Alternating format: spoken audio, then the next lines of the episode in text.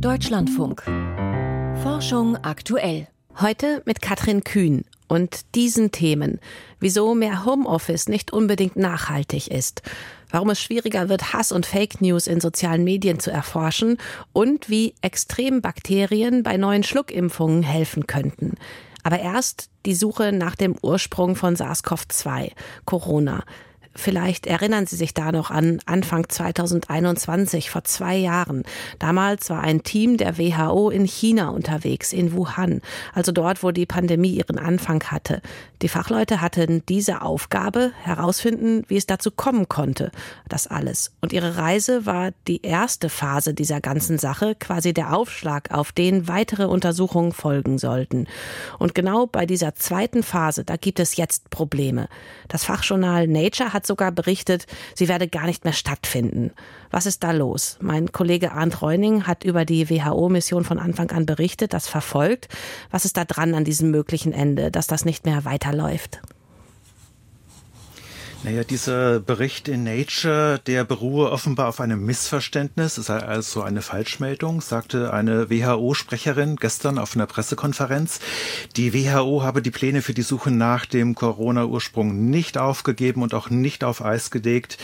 Allerdings habe es gewisse Änderungen der Pläne gegeben. Diese zweite Phase, die liege nun in Verantwortung eines permanenten WHO-Gremiums von Pandemiefachleuten. Das nennt sich SAGO, ist gegründet worden schon im Juli Juli 2021 und dessen Fokus liegt ganz breit auf neu aufkommenden Infektionskrankheiten, aber auch die Suche nach dem Ursprung von SARS-CoV-2 ist Aufgabe von SAGO. Das heißt, die Arbeit wird fortgesetzt, sie wird auf keinen Fall beendet, sagt die WHO. Aber woher kommt dann das Ganze, dieses Wirrwarr? In dem Nature-Artikel haben sich auch bekannte Wissenschaftler ja geäußert und das so gesagt, dass sie nicht davon ausgehen, dass dann nochmal ein Team nach China reist. Naja, bisher ist da einfach noch nicht viel passiert, um diese Suche vor Ort voranzutreiben. Und das ist natürlich auch schwierig in der momentanen politischen Situation.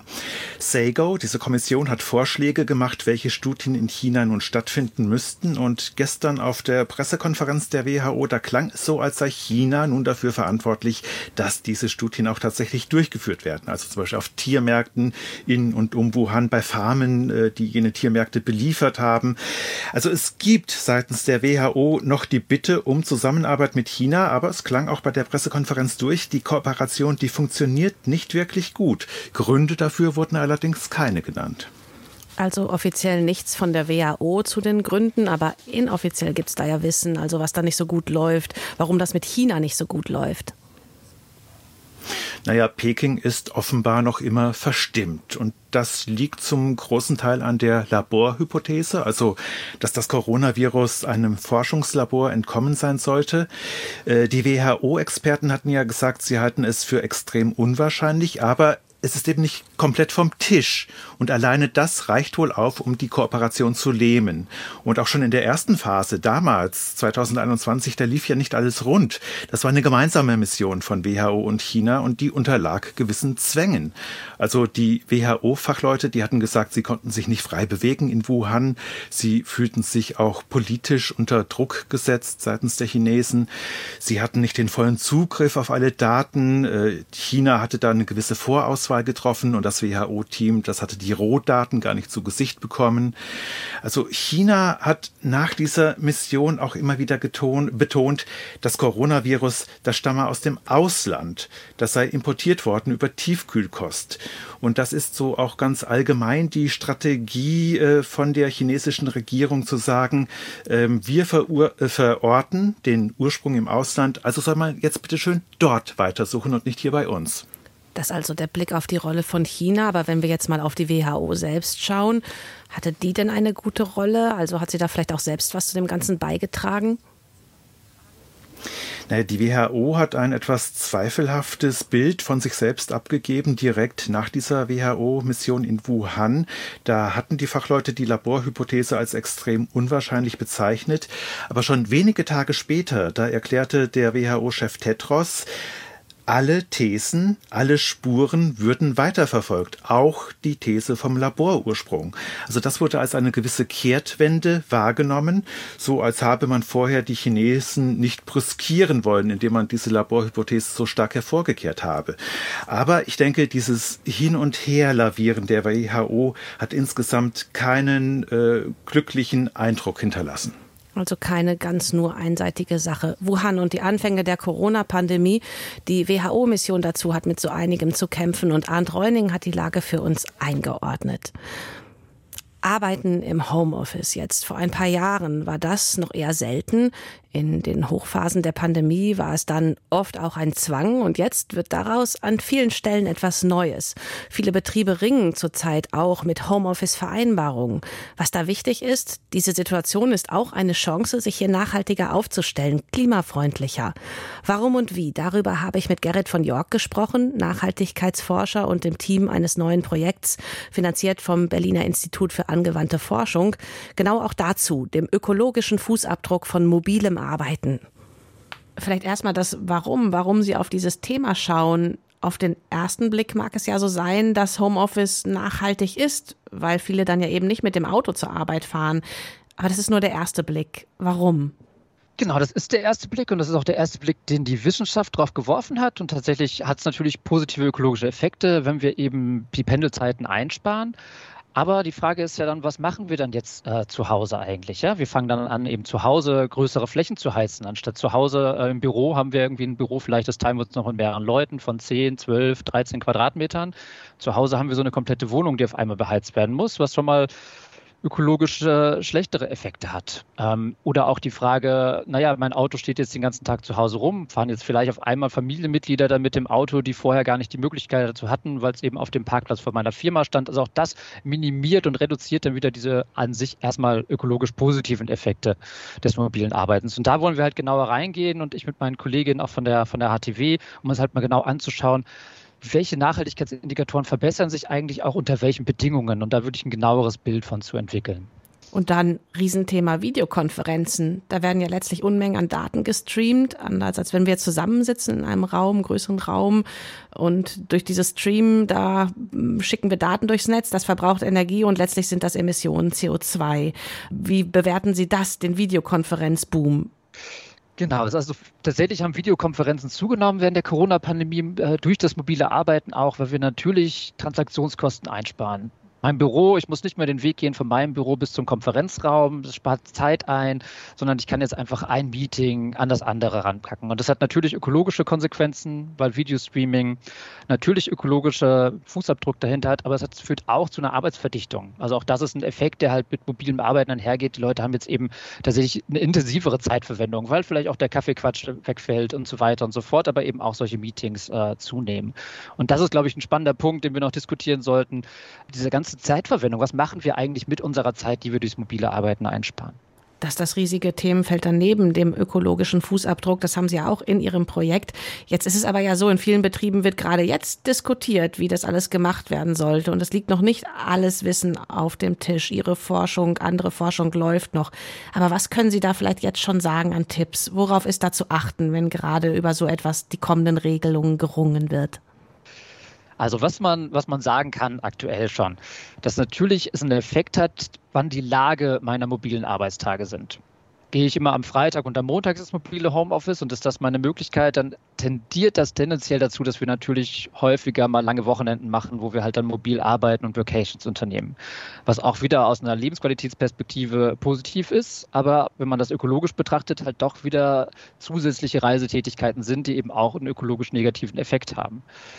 Dann sicherlich auch die Frage, halten wir dauerhaft unser Büro behalten? Hat jeder noch seinen Einzelarbeitsplatz, wenn wir mobil arbeiten? Auch das ist was, was man natürlich erstmal schön findet, das Beste aus beiden Welten. Ich bin mobil flexibel zu Hause und habe meinen, äh, meinen festen Arbeitsplatz in meinem Büro, das dann drei Tage die Woche leer steht ist aber auch aus einer ökologischen Perspektive eher kritisch zu betrachten, weil wir dann doch irgendwie dann mehr Ressourcenverbrauch haben und eben die doppelte Fläche im Grunde im Anspruch nehmen.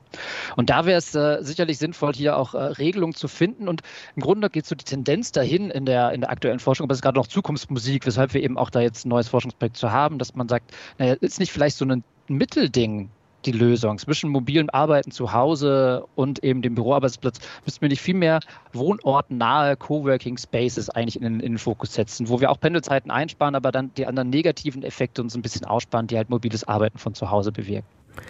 Coworking, also nicht jeder bei sich zu Hause, sondern zum Beispiel Räume, die Leute aus verschiedenen Firmen gemeinsam nutzen. Gerrit von York von der Hochschule für Wirtschaft und Recht in Berlin zum ökologischen Fußabdruck von Homeoffice. Ich zähle jetzt mal drei wissenschaftliche Erkenntnisse auf. Erstens, unsere kollektive Aufmerksamkeitsspanne hat sich in den letzten Jahren verkürzt. Heißt, diskutierte Themen kochen schneller hoch und verschwinden dann schneller wieder.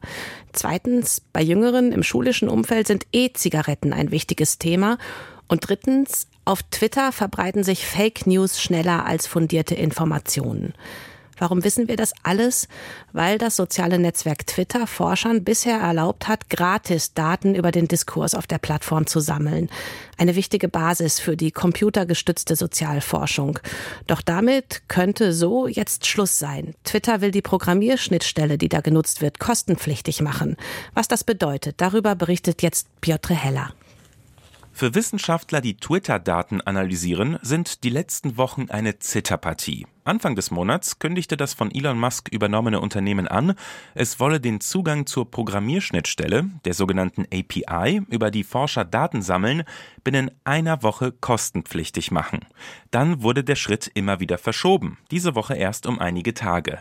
Manche Forscher sagen, dass sie noch Zugang haben, andere nicht. Also mein Kollege hat mir erst geschrieben, dass die API wohl jetzt nicht mehr funktioniert. Also Dienstag war dann wohl der letzte Tag, an dem die API noch funktioniert hat sagt Philipp Lorenz Spreen, der am Max-Planck-Institut für Bildungsforschung untersucht, wie Online-Plattformen den öffentlichen Diskurs und damit die Demokratie beeinflussen.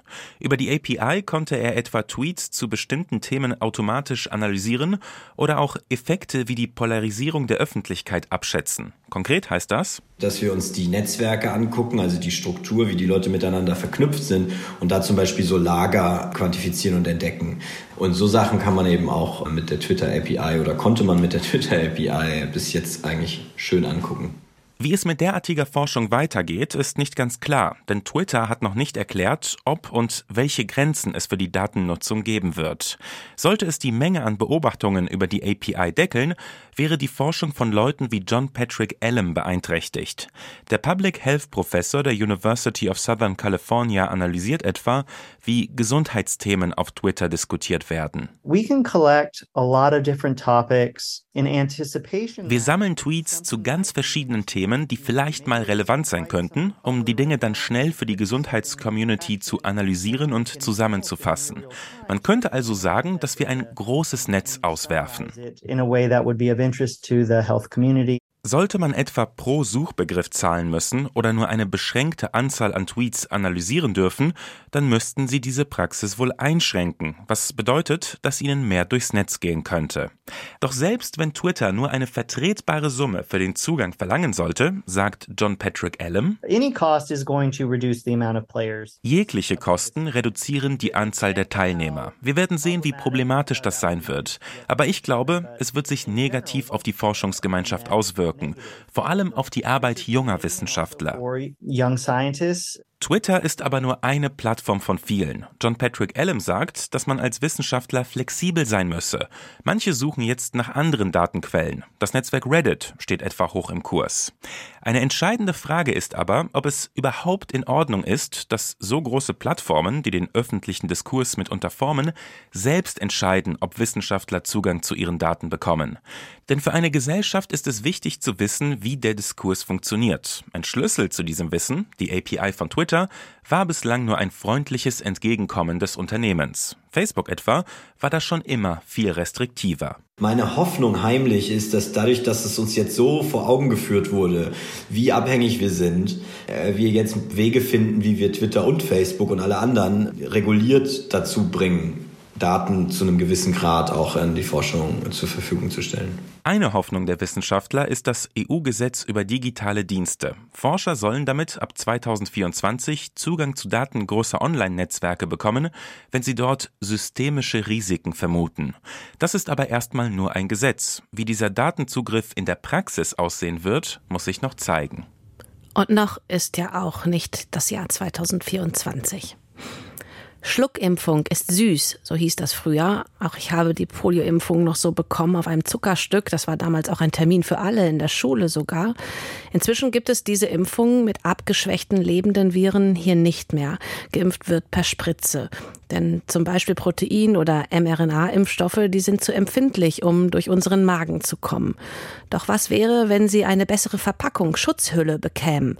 Ein deutsches Forscherteam will das schaffen und hat dazu jetzt auch eine Förderung bekommen. Und es setzt auf die Hilfe von Bakterien aus extremen Umwelten für eine Schluckimpfung. Wie genau, das jetzt von Volkert Wildermuth. Archäen sehen aus wie Bakterien, aber sie sind ein ganz eigener Stamm des Lebens, neben eben den Bakterien und den Zellen mit Kern. Und sie lieben es extrem, kommen mit Säuren und Laugen genauso zurecht wie mit hohen Drücken, Hitze oder Kälte. Im Grunde ideale Vorbilder für eine Schluckimpfung findet die Pharmazeutin Dagmar Fischer von der Universität Erlangen-Nürnberg. Denn bevor die im Darm die schützende Immunantwort auslösen kann, muss sie ja erst den Magen passieren. Wir haben im Magen eine sehr unwirtliche Umgebung, ein sehr saures Milieu und auch ein Milieu mit sehr vielen Enzymen, die der Wirkstoff unbeschadet überstehen muss. Für Archäen aus heißen Schwefelquellen im Umfeld von Vulkanen kein Problem. Dem Institut für Bioanalytik, Umwelttoxikologie und Biotechnologie Halle ist es gelungen, ihren Lebensraum künstlich nachzustellen, über 60 Grad heiß, voll mit verdünnter Schwefelsäure. Da würden selbst Stahlkessel auf Dauer in die Knie gehen, deshalb wird in Halle mit Glasgefäßen gearbeitet. Aus den Laborarchäen werden die Bestandteile der Zellmembran isoliert, einzigartige Fettmoleküle, deren besondere Chemie es den Einzellern ermöglicht, Hitze und Säure standzuhalten. Diese Moleküle bilden spontan kleine Bläschen, sogenannte Archäosomen, analog zu den Liposomen, die bei den bisherigen Corona-Impfstoffen zum Einsatz kommen. Die Idee, die viel stabileren Bestandteile von Archäen für Impfstoffe zu nutzen, ist schon über 20 Jahre alt.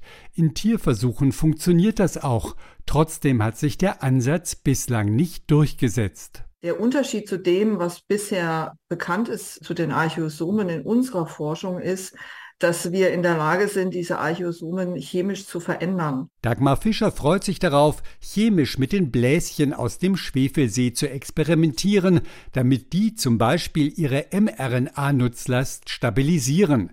Das gelingt über elektrische Ladung, doch die lassen sich in fast beliebigen Mustern platzieren.